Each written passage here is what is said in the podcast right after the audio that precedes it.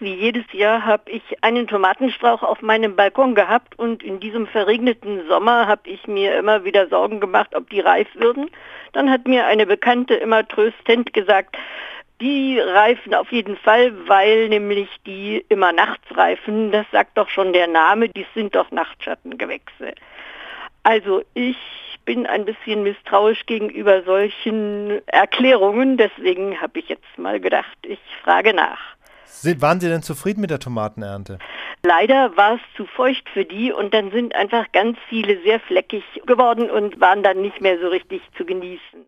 Die Frage, wann wachsen Tomaten, ob nachts oder tagsüber, ist Meines Erachtens eine Gretchenfrage unter den Hobby-Tomatenbauern. Ich baue ja selbst Tomaten an und ich habe beide Meinungen wirklich gleich verteilt gefunden. Gabor, die Antwort darauf interessiert mich sehr. Ja, also das mit den Nachtschattengewächsen ist ein verbreitetes Gerücht. Ähm, also richtig ist, Nachtschattengewächse wachsen vor allem nachts, aber darin unterscheiden sie sich nicht von anderen Pflanzen. Also grundsätzlich wachsen alle Pflanzen vor allem nachts und am stärksten in den frühen Morgenstunden ist einfach, liegt in ihrem Tagesrhythmus. Tagsüber holen sie sich mit Hilfe von Sonnenlicht Energie, bauen Zuckermoleküle. Nachts wandeln sie das dann wiederum um, diese Zuckermoleküle in Biomasse. Und das gilt für Tomaten genauso wie für Gras, für Brennnesseln, für Bäume, für was auch immer. Also es ist, da haben die Tomaten keineswegs eine Sonderstellung. Und vor allem ist es nicht so, dass sie es am liebsten dunkel mögen. Ja, das ist ja das, was dann dahinter steckt. Sondern im Gegenteil, genau wie alle anderen Nachtschattengewächse auch. Also Auberginen gehören dazu, Paprika,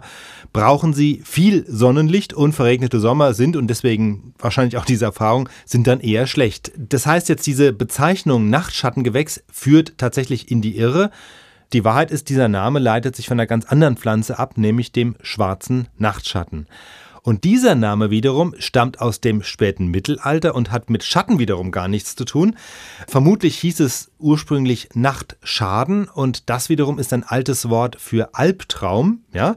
Und jetzt gibt es zwei Theorien. Die eine Theorie sagt, der Name stammt daher, dass die dunklen Beeren dieses schwarzen Nachtschattens, der dann später der ganzen Gattung seinen Namen gegeben hat, Nachtschattengewächse, das heißt, diese Beeren von diesem schwarzen Nachtschatten, die helfen gegen Albträume oder gegen schlechten Schlaf. Das war so die eine Meinung. Also, oder auch gegen Schäden, das kommt auch mal vor in der Literatur, gegen Schäden, die einem die Hexen zugefügt haben.